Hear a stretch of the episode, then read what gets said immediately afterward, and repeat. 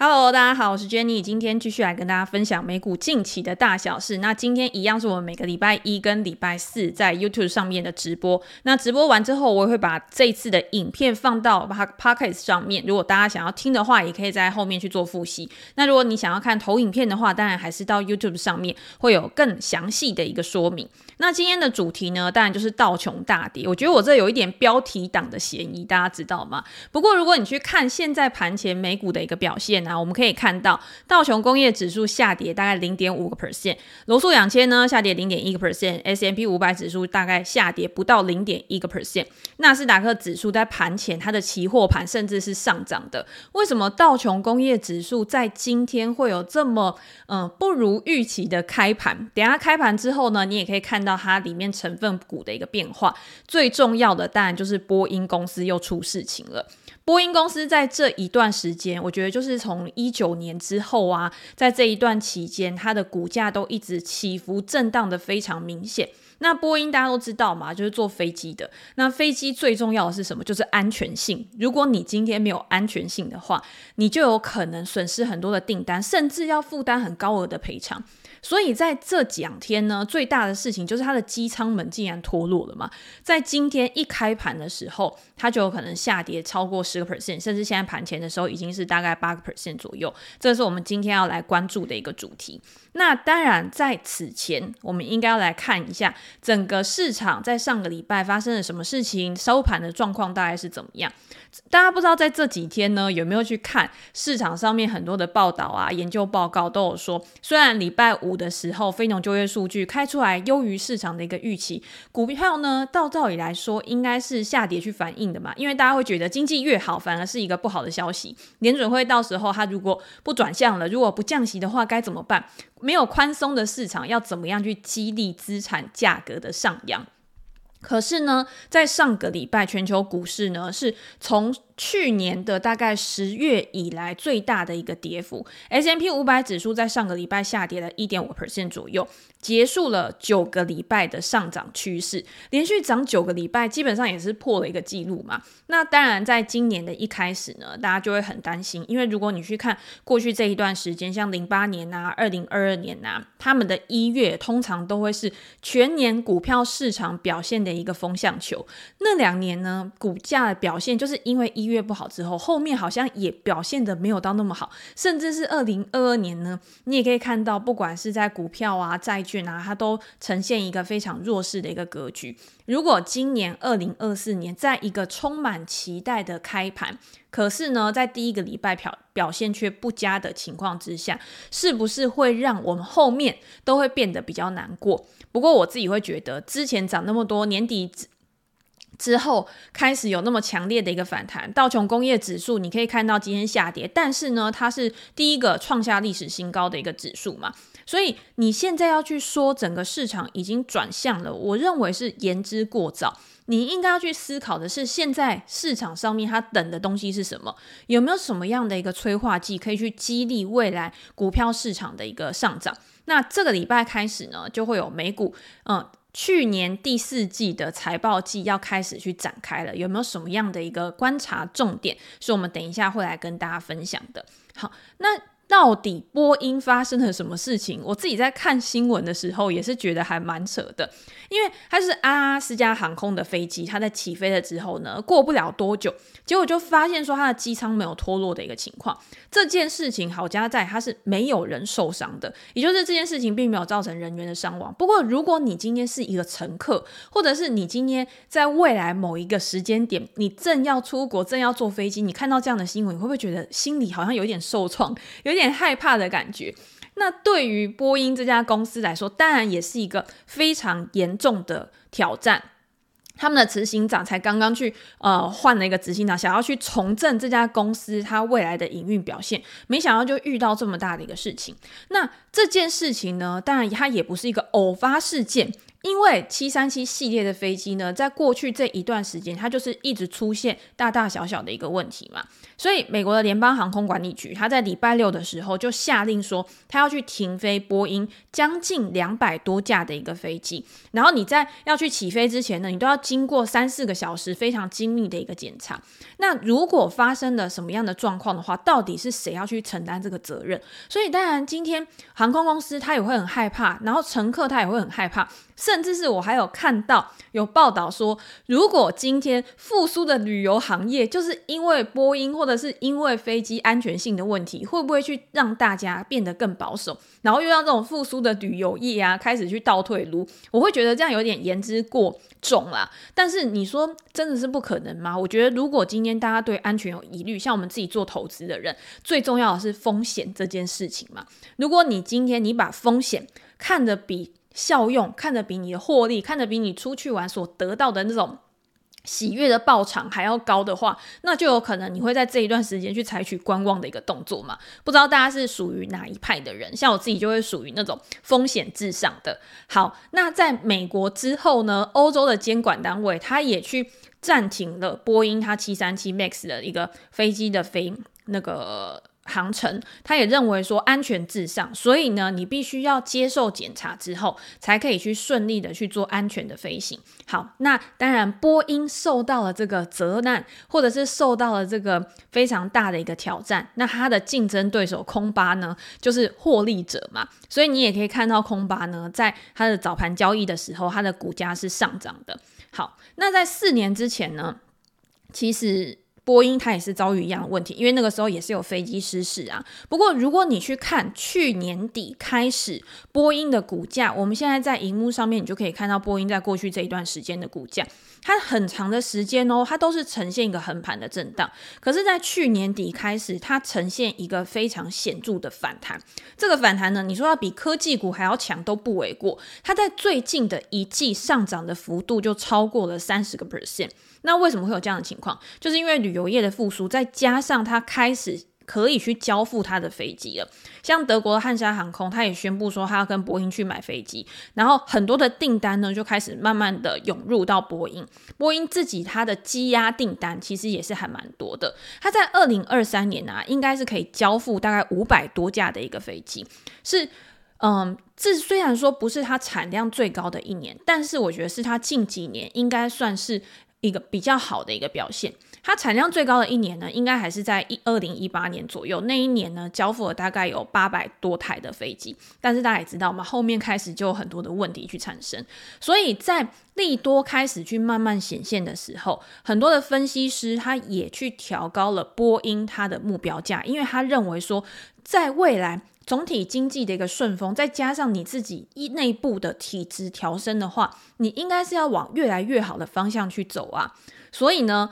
波音它在去年的年底，它才会有这么好的一个表现，然后在二零二四年，大家对它也是有所期待。那这一次的事件呢，会不会对于波音来说有更重大的一个冲击？我觉得还是要再观察。但是我自己呢，会觉得说，波音它这家公司，它不管是在内部管理，或者是它产品的品质上面，甚至是你要怎么样去做危机的控管，都会去影响到你股价未来的一个走势。那我们在未来呢，也可以去观察。那如果你是要以基本面，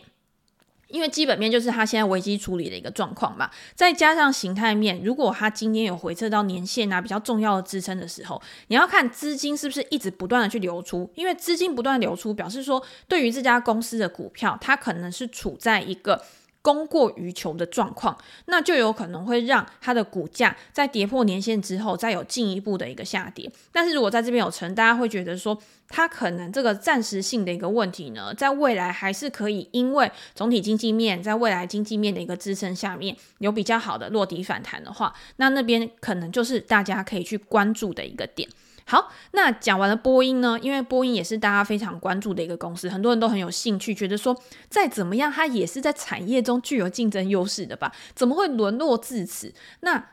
你要怎么样去评估这家公司未来的发展，包括它的产业，包括它自己的基本面？当然就是我们刚刚有考量到的一个地方。那总经面呢？上个礼拜有什么非常重要的事情？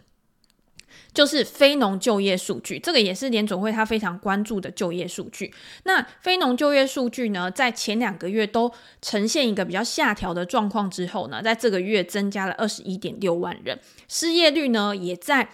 劳动参与率开始减缓的情况之下呢，维持在三点七个 percent，还是在一个非常低点的。那在就业数据之外，大家也会关注说，如果要影响通膨的话，就是平均的时薪它的增幅是什么样的一个状况。所以呢，这一次的平均时薪比上一次还要成长了零点四个 percent。所以在非农数据公布出来之后，其实市场上面我觉得一开始是觉得哇，怎么又是一个这么好的数据？像我的 Facebook 上面有跟大家分享，这个数字也太好了吧？不是说经济开始趋缓之后，就业市场的动能开始放缓。今天呢，可以看到找工作的人也开始越来越少了，因为他没有想要去跳槽了嘛。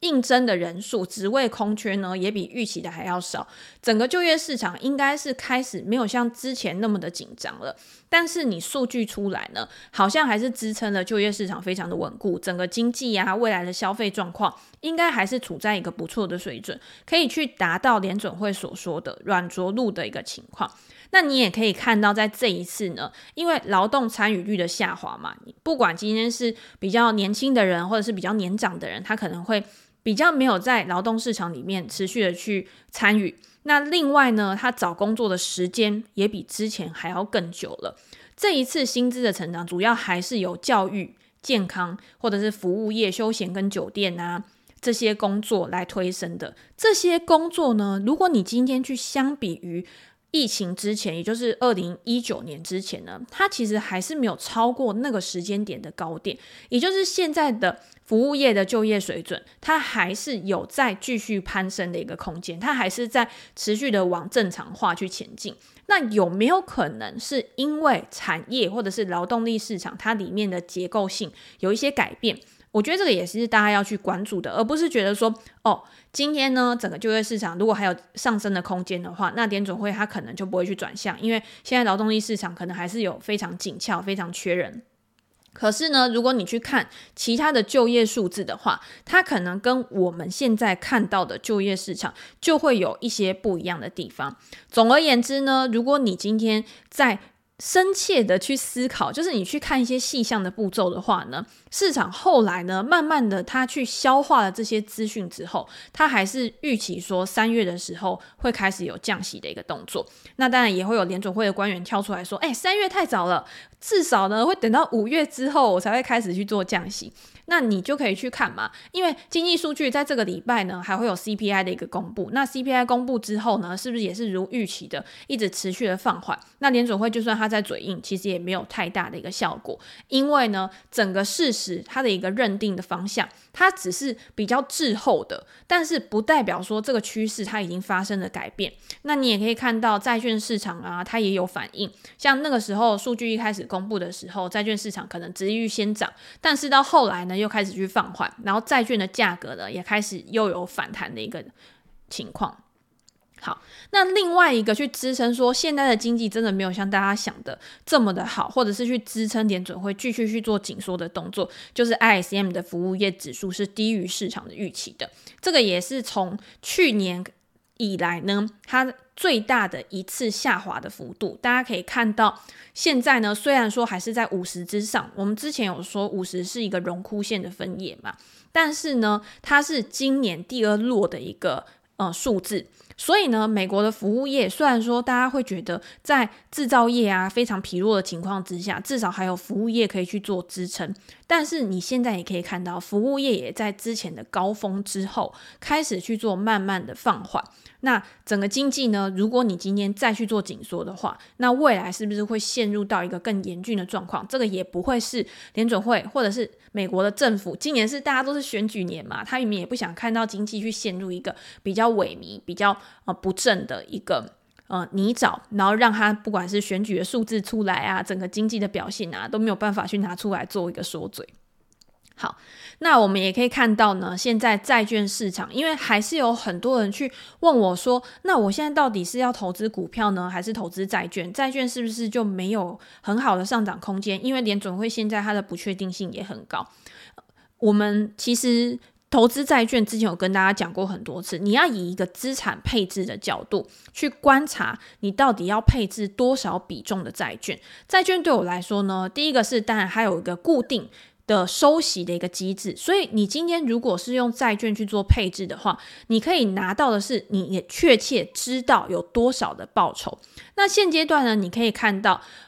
债券的殖利率大概就是在四四到五个 percent 之间嘛。那未来如果联准会它真的开始要慢慢去转向的时候，那如果你今天你手上没有持有债券，当然它的股票可能会有更进一步的发展空间。但是比较喜欢去做收息的人，你今天如果没有先去锁定好这个利率的话，那未来你可能拿到的就会是比较低的一个利率，所以你今天在布局的时候，你要去思考的是你想要的目标是什么？你今天做配置的时候，你的风险是比较偏向高风险呢，还是比较偏向比较稳健的？那目前看起来，我觉得像我们之前有说的，买在预期，卖在实现，但是实际上呢，实现的这个日子。就是确切的一个时间点还没有来临，所以我自己也会觉得，现在开始你慢慢的去布局债券，我觉得还是可以的。但是你不能要求说，哦，它的资本利得要有非常大的一个要进。如果你今天你想要的是成长去推升估值的提升的话，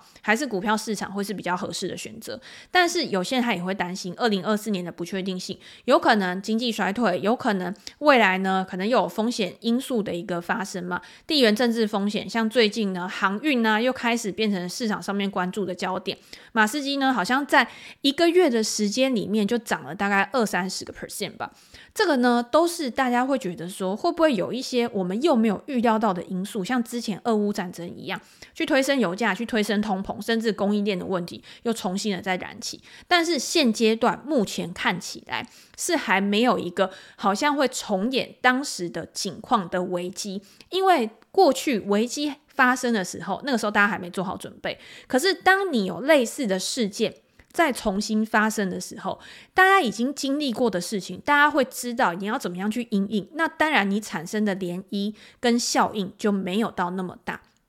我是觉得，如果大家现在要去布局债券的话，你可能你可以偏向比较保守的时候，你就可以朝投资等级啊，或者是比较稳健、比较具有一定程度的。呃，确切性的去布局。那如果是一些比较高风险的啊，或者是你没有那种衡量的一些能力，所以你就不要去布局那种高收益债啊。我觉得以这样子的方式去分散掉自己的风险，会是更好的一个情况。那也有一些人他会去布局像新兴市场的债券，因为他们认为说新兴市场的债券在过去这一段时间呢表现得比较不好。那在今年呢，是不是会有一个更大的反弹。那如果你现在去看以美元去计价他们的值利率的话，有些新兴市场债券它的值利率可能会达到七 percent 啊，八 percent。对于某一些投资人来说，它可能就是一个非常吸引人的标的。但是如果你今天只是一个新手投资人，你不知道怎么样去评估这些风险，你不知道怎么样去。呃，预测他们未来的一些走势，不管是货币政策的方向，不管今天是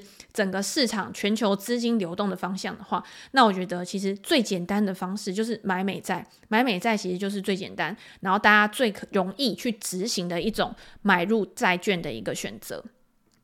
好，那最后呢，我们当然也是要跟大家讲一下，那这个礼拜开始就有非常重要，就是财报要开始公布。那每一次的财报呢，通常都是会由美国的银行股、金融股开始去启动。那金融股的财报公布的时候呢，最重要、最重要的，并不是说他们上一季到底发生了什么事情，到底他们的表现好不好啊，或者是他们有没有赚钱啊，有没有什么样？重点是。你他今天对于未来的景气，他们的预测跟展望是怎么样？二零二三年的时候，因为 S M P 五百指数大家都知道嘛，有一点跌破大家眼镜的，然后上涨了超过二十个 percent。那在今年呢？大家也会想说，会不会去延续去年的一个表现？那第四季的财报呢？目前看起来，分析师会认为说，应该是会连续第二季都呈现上涨的，就是呃，比去年同期还要再继续成长的一个趋势，会优于市场的预期。但是他们认为说，这个优于预期的幅度有可能不足以再去推升估值的上涨，因为整个市场目前的估值已经有一点太贵了。我在我的。呃，礼拜天晚上的专栏直播里面呢，就是跟大家分享说，我在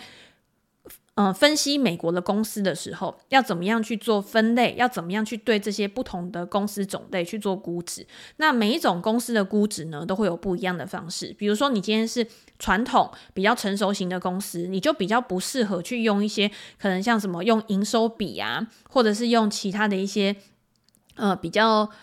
呃不适合的。估值指标去判断，像成熟股，你最简单的就是先去预估说，诶，它的盈余是不是有可持续性？你再用本益比去计算说合理的估值到底在哪边？那今天呢，整个市场它去看现在 S M B 五百指数。它的一个 P/E ratio，它的一个本益比，相比于过去这么长的时间点，它是贵还是便宜？它是相对于过去比较高的位置，还是相对于过去比较低的一个位置？如果今天经济可以持续的好转的话，当然有可能会再进一步去推升估值的上涨。但是呢，整个市场它本来就是一个相对的概念，如果今天有成长，但是这个成长的幅度不如市场的预期的时候，那估值当然也会跟着去下，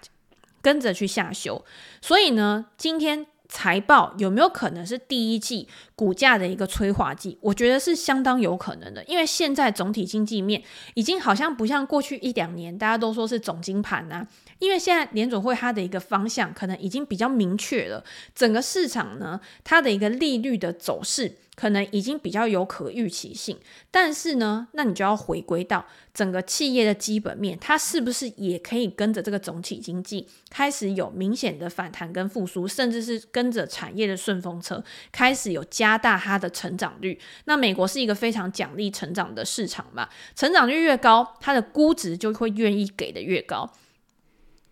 好，那我们来看一下，好，那。你今天你在什么时候买，或者是现在的估值是相对高还是相对低？其实对于你未来的报酬率就会有很大的一个影响哦。目前市场上呢，我们刚刚有讲嘛，如果你是看 S&P 500指数的话，它的一个 Forward PE 预期的本益比大概是在十九倍左右。那过去五年的这个平均水准呢，大概也是在十九倍左右。所以现在的 S&P 500指数相对于过去五年的表现，它不是特别的高。可是也不是特别的低，但是我们以前有讲过，去年或者是过去这几年表现最好的是什么？可能就是七大科技巨头。所以如果排除掉这七大科技巨头的话，那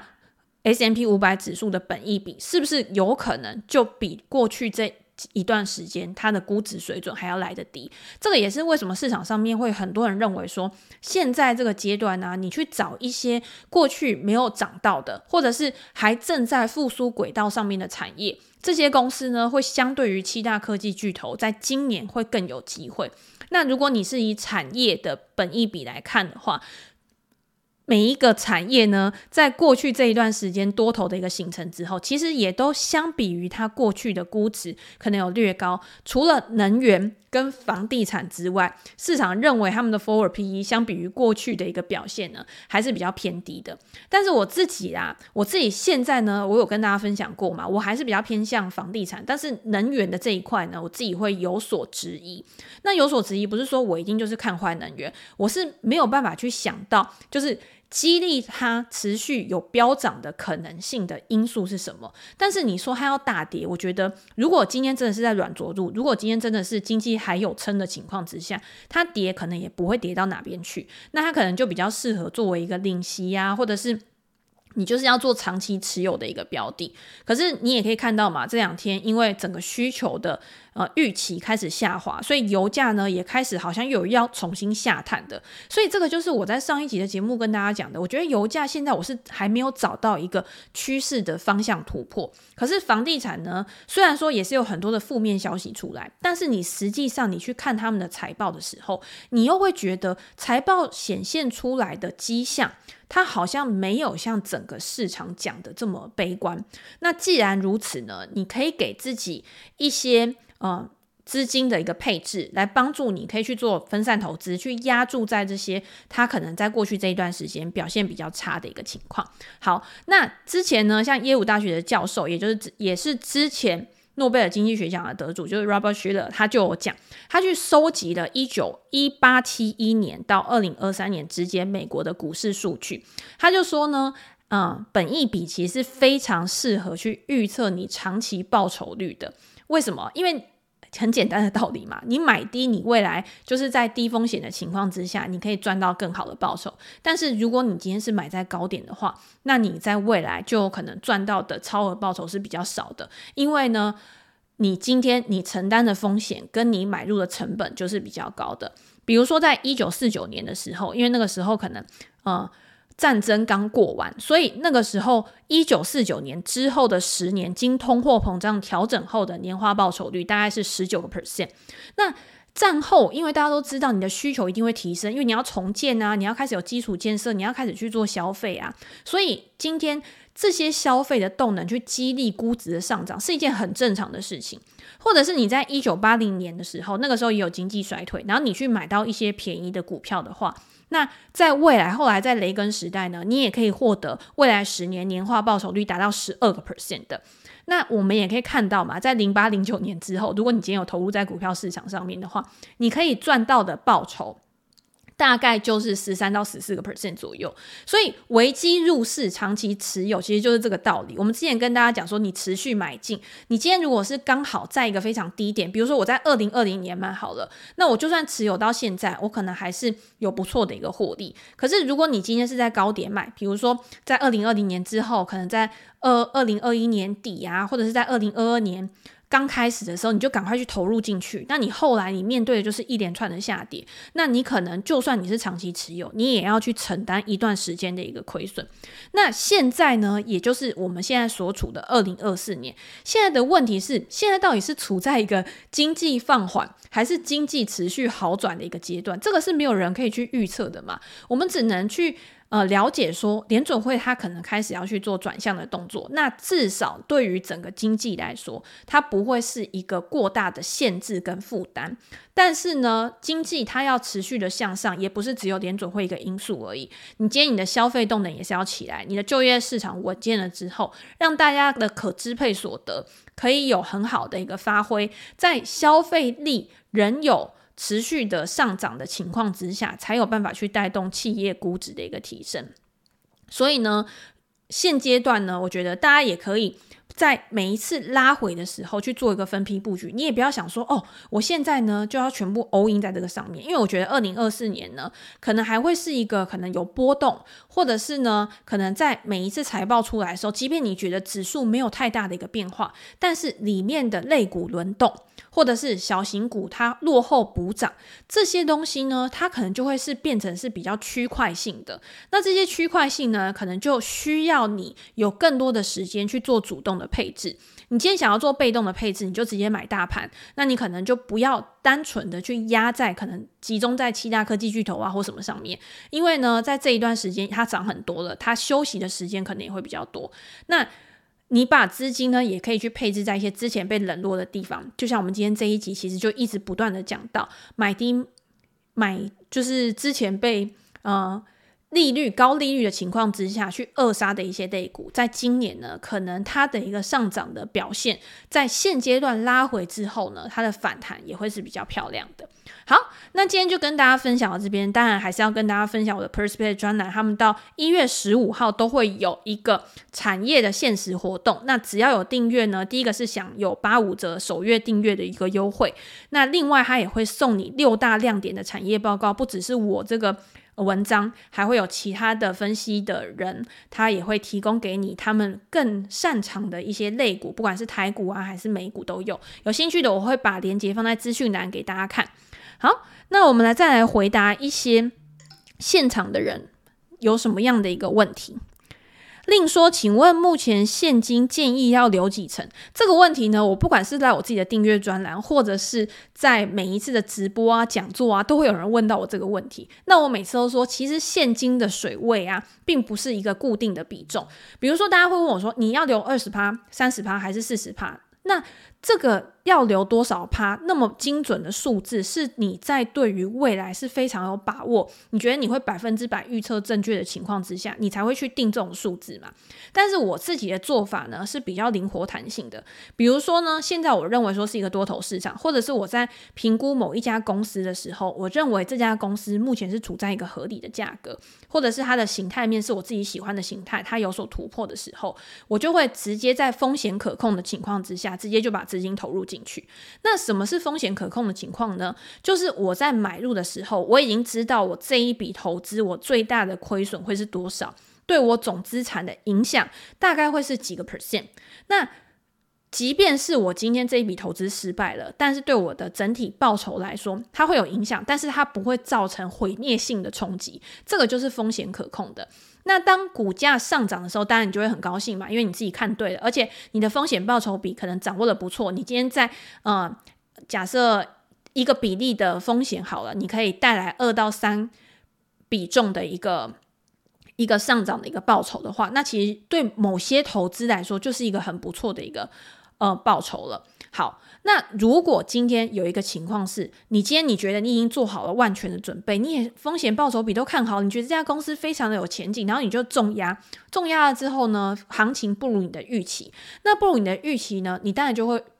嗯，停损。或者是出场吧，那这个时候你的现金水位其实就会自动的去增加了。所以为什么你的现金比重会增加？就是当你发现说，我之前我的胜率可能都还蛮高的啊，譬如说我十档可能会中个七档嘛，但是你会发现在某一段时间呢，你会。比更常去做停损的动作，那这个可能性就是第一个是大盘它可能开始转向了，它可能开始空头了，所以即便是你认为很多的好公司，你的胜率也没有像以前那么高，那你的现金比重就会开始慢慢的去成长。那另外一个可能性呢，就是你的选股能力有问题了。譬如说我以前明明就我的胜率有七成，但是我这一段时间发现我的胜率怎么只剩五成，只剩四成，那这个时候你就要去思考，是不是你在做判断的时候，发生了什么问题？你要去检视你自己在分析的流程上面有没有跟以前有不一样的地方，还是现阶段这个方法它不适用于现在的市场？那要怎么样的去做调整？